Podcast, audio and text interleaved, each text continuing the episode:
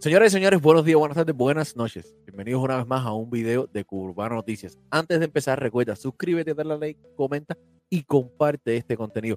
Sígueme en todas mis redes sociales. Aquí en YouTube, suscríbete, prende la campanita. En Instagram, Cubano Noticias guion bajo.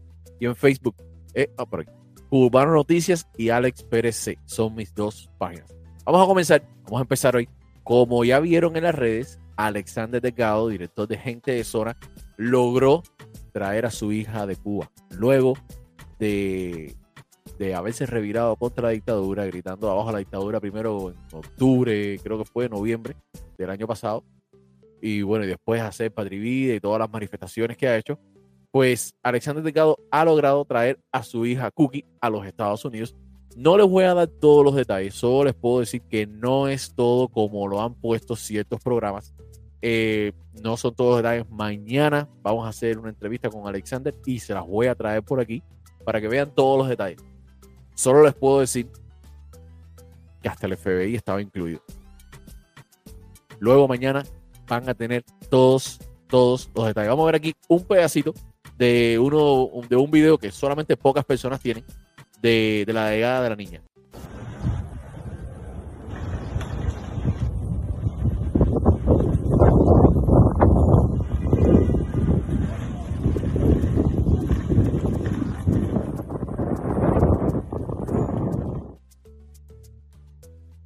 Perfecto, ahí lo tienen. Mañana esperen todos los detalles sobre esto. Bueno, mañana no, este video va a subir ya eh, el mismo día, o hoy, luego, o quizás sí, mañana van a tener todos los detalles de la entrevista, todo lo que pasó, por qué se pudo traer, por qué la publicación de Alexander mencionando a, a ciertas personas, todos estos detalles los van a tener. Por otro lado, la diosa, súper, súper éxito el concierto en vivo. Si no lo has comprado, todavía estás a tiempo. Creo que lo estiraron de 3 a 15 días por el por la, la demanda grandísima que tuvo muchísimas personas, pero la diosa no se quedó callada y mandó un muy importante mensaje a todos, en especial a los talentos nuevos. Buenos días familia, acabo de despertar y me siento la mujer más feliz del mundo. Bendecida por tenerlos a ustedes y poder decir hoy a toda la televisión cubana y radio cubana que por años me batearon y me humillaron. Hoy puedo decir y perdónenme mis frases, saben que soy muy honesta, esto es solo para ellos, ¿ok? Métansela en el culo. Edith Mazola, Natasha Instituto y demás. Y esto que les sirva de experiencia a los talentos nuevos y no supliquen que es mejor lograrlo sin ellos. Créanme, yo no perdí, ustedes me perdieron. Yo les voy a dar mi opinión sobre este tema. sobre este tema. Eh, el concierto de eso estuvo buenísimo. Recuerden una cosa, esto en general a los artistas cubanos. Cuba no da dinero. Salir en las plataformas en Cuba no da dinero. Salir en la radio solamente te van a conocer los cubanos. Es mucho mejor buscarse una buena compañía e invertir en lo que es internacional para que el mundo de verdad te conozca. Y ahí es donde está el dinero. Hacen la música porque les gusta, es verdad, pero al final de todo, todos quieren ganar dinero. Es parte del negocio, algo completamente normal y aceptable. Así que ese es mi consejo. Yo les recomiendo a todos que no supliquen, como mismo dice no supliquen, es mejor lograrlo sin ellos que con ellos, porque después dependes de ellos. Después te conviertes en un Jaila más, en un Buena Fe más y en muchísimos más. Por otra parte, el Camel y el Tiger acaban de anunciar que aparte de una canción, van a hacer un EP de siete temas.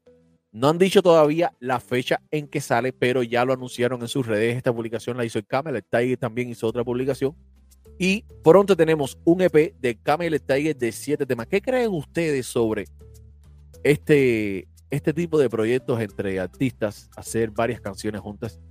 Yo considero, por lo que he visto eh, en el mundo entero, quizás dos, máximo tres temas entre los mismos artistas funcionan y te das cuenta desde el segundo o el tercero que no es la misma explosión que el primero. No sé qué tanto éxito tengan siete canciones de, dos artistas. Puede que sí funcione. Vamos a ver, esperemos a que salga el EP.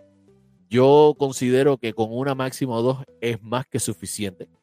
Porque siempre hay una que es la que más triunfa. Eh, hay otra que, que no tanto.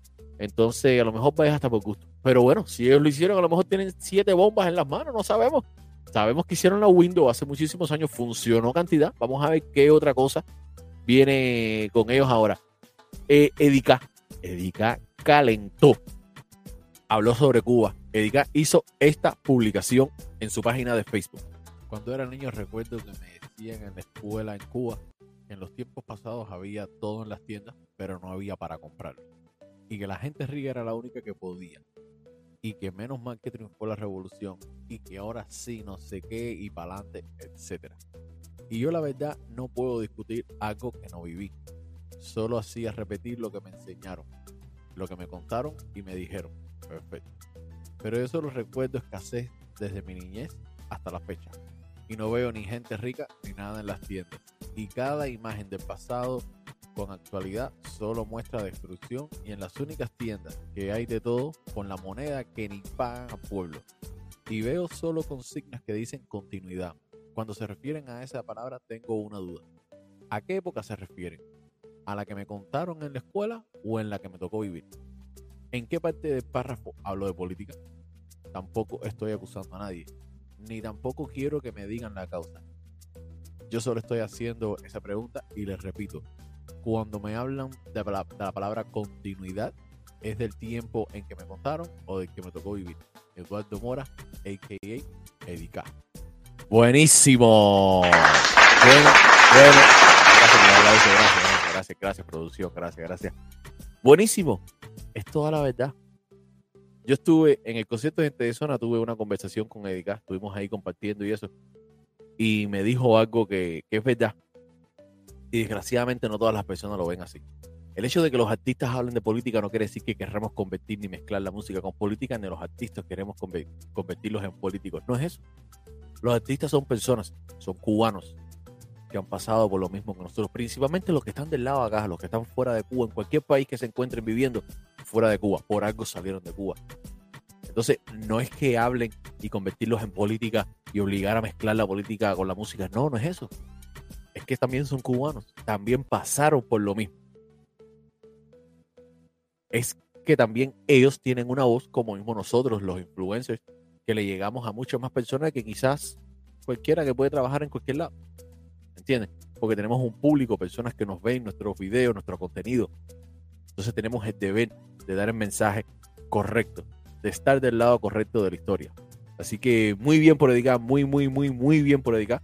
Me parece perfecto este, esta publicación. Ojalá y muchas personas pensaran así. Mira, él como un cubano más habló de su niñez. No lo de política, no lo de Fidel. En la escuela le enseñaron que menos mal que triunfó la revolución. A todos nos enseñaron así. Entonces, ¿por qué decir eso es hablar de política? Estamos equivocados con muchas de estas cosas. Quitando de acá, apartando de Semer Bueno. Le mandó tremendo mensaje a Otaola y reveló unos cuantos secretos que no sabíamos. Bueno, yo eh, tuve una conversación con Semer el otro día por teléfono porque íbamos a hacer una entrevista, no se pudo, me llamó y estuvimos un rato hablando. Eh, y bueno, me había comentado ciertas cosas que aquí también las está poniendo. Vamos a ver qué fue lo que dijo de Semen. Rapidito, una, ahora escuché ahí a Ola que dice que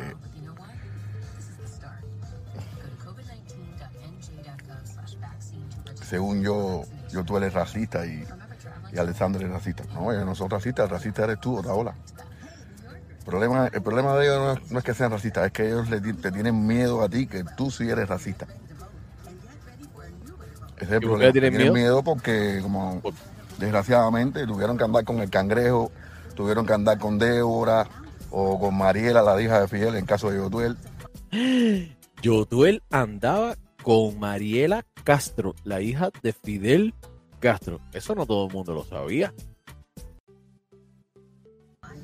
y, se le hicieron disco a, la gente, a, los hijos de Díaz Canel. Yo había escuchado hace un tiempo y el otro día también de CM me lo confirmó por teléfono, esto que él acaba de decir, que Yotuel estuvo involucrado en la producción de música de los hijos de Díaz Canel. Sabemos que Yotuel antes tenía un pensamiento y que luego cambió como muchísimos artistas que han sido de una forma y luego hicieron un cambio porque se dieron cuenta de la verdad o quizás siempre estuvieron, siempre se dieron cuenta, simplemente que decidieron no callar más y hablar por el pueblo o rompieron el compromiso porque hay veces que, no, y no es menos cierto, hay veces que te sientes comprometido hacer ciertas cosas porque ya estás enfangado, ya estás ya hasta aquí y es como la mafia, o matas a todo el mundo o la única manera de salir es con los pies para adelante, o sea, muerto. Entonces, o escapando, como han hecho los artistas, que luego de que están afuera, pues ya no, no, no tienen eh, no, tienen ni que volver, vaya, porque en el caso de ellos, muchísimos ya después que salieron, ya bueno, no han vuelto. A no ser ciertos artistas que han tenido el valor de decirlo aquí, van allá y no les pasa nada. Por suerte. El caso del único, lo hablamos en la entrevista, el único ha hablado aquí y luego de eso fue a cantar a Cuba. Y él me dijo en la entrevista, siempre tengo miedo de que cuando esté eh, en el aeropuerto, Luis Alberto ven para acá y lo tranquen. Pero bueno, él está corriendo riesgo, igual le va a cantar a su pueblo Cuba, siempre que, siempre que se lo permitan. Y ha hablado, ha dicho Díaz Canel Cingado y ha dicho una pila de cosas. Y todas esas cosas, y como le tienen miedo al racista,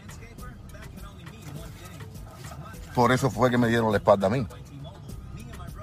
Pero eso es muy fácil, eso lo sabe todo el mundo, pero si tú quieres salir a volver a, recrear lo mismo que todo el mundo sabe, porque no solamente yo te he dicho racista, tú te has pintado de negro. Yo no entiendo cómo Yotuel puede hablar en contra del racismo y, tener un amigo como tú que te pintas de negro y eres el racista. Un racista reconocido incluso por los anglosajones americanos que viven en Miami, que han escrito... No, yo, de yo difiero de ti en esto. No creo que por Otaola haberse pintado una vez en Halloween de chocolate sea racista. No considero eso como racismo, pero bueno, esa es tu opinión, eso es lo que tú, lo que tú consideras que representa parte de lo que considera, eh, lo que se considera racismo. Pero no creo, no creo que, que es para que por esa acción él sea considerado un racista. Sobre ti. Así que eso está muy claro y lo sabe todo el mundo. El espaldarazo que me dieron yo y Alexander tiene que ver con el racismo que tú le has impuesto con el miedo que te tienen, con el miedo que tú le, que le estás metiendo a todo el mundo. Mm. Porque eso es lo que han hecho siempre los racistas, como tú. Así que ahí te lo dejo, ¿entiendes, señor racista? Y tú fuiste, Alexander Otaola, que jodiste patria y vida, poniendo a Yotuel y Alexander en mi contra por el miedo que te tenían. Eh, si hay si hay algo peor que ser racista es tenerle miedo a los racistas y actuar en consecuencia con ellos. Ahí se los dejo todo, que Dios me los bendiga a todos. Abajo el racismo, abajo el señor Otaola. Otaola es peor que todos los comunistas de Cuba. Ahí se los digo. Y la división ya no solamente es con los músicos, la división es con las mismas gente que luchan por la libertad de Cuba. La misma gente que luchan en contra de la, dictadura. La división ya no es con los músicos, la división también es con Eliezer Ávila.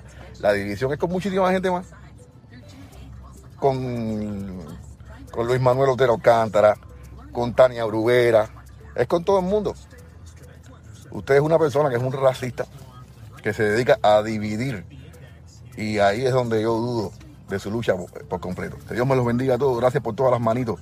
Y abajo está ahora, abajo toda la división que está creando. Y Eliezer súper bellas palabras, mi hermano, tremendas palabras. Jamás y nunca. Ese es el problema de lo que pasa con, el exilio, ese exilio que sigue Alexander Otaola. Lo único que están haciendo es ir para atrás y para atrás y para atrás y para atrás y para atrás. Así nunca vamos a ganar esta guerra contra la dictadura, mi gente. Mientras que no se acabe el racismo, van a seguir ahí esa gente, ¿sabes? Los quiero, cuídense. Ay, mamá. Yo les voy a dar mi opinión por arribita, porque es un tema en el que no quisiera indagar eh, sobre esto que él está hablando de Otaola y Eliezer. Según mi conocimiento, se están peleando por quién convocó las protestas en juego de pelota y todo. Ahora yo, mi opinión es, señores, a los dos, a Otaola y Eliezer ¿Por qué perder tiempo en eso? ¿No ven que todo eso lo pueden usar del lado ahí en contra de nosotros?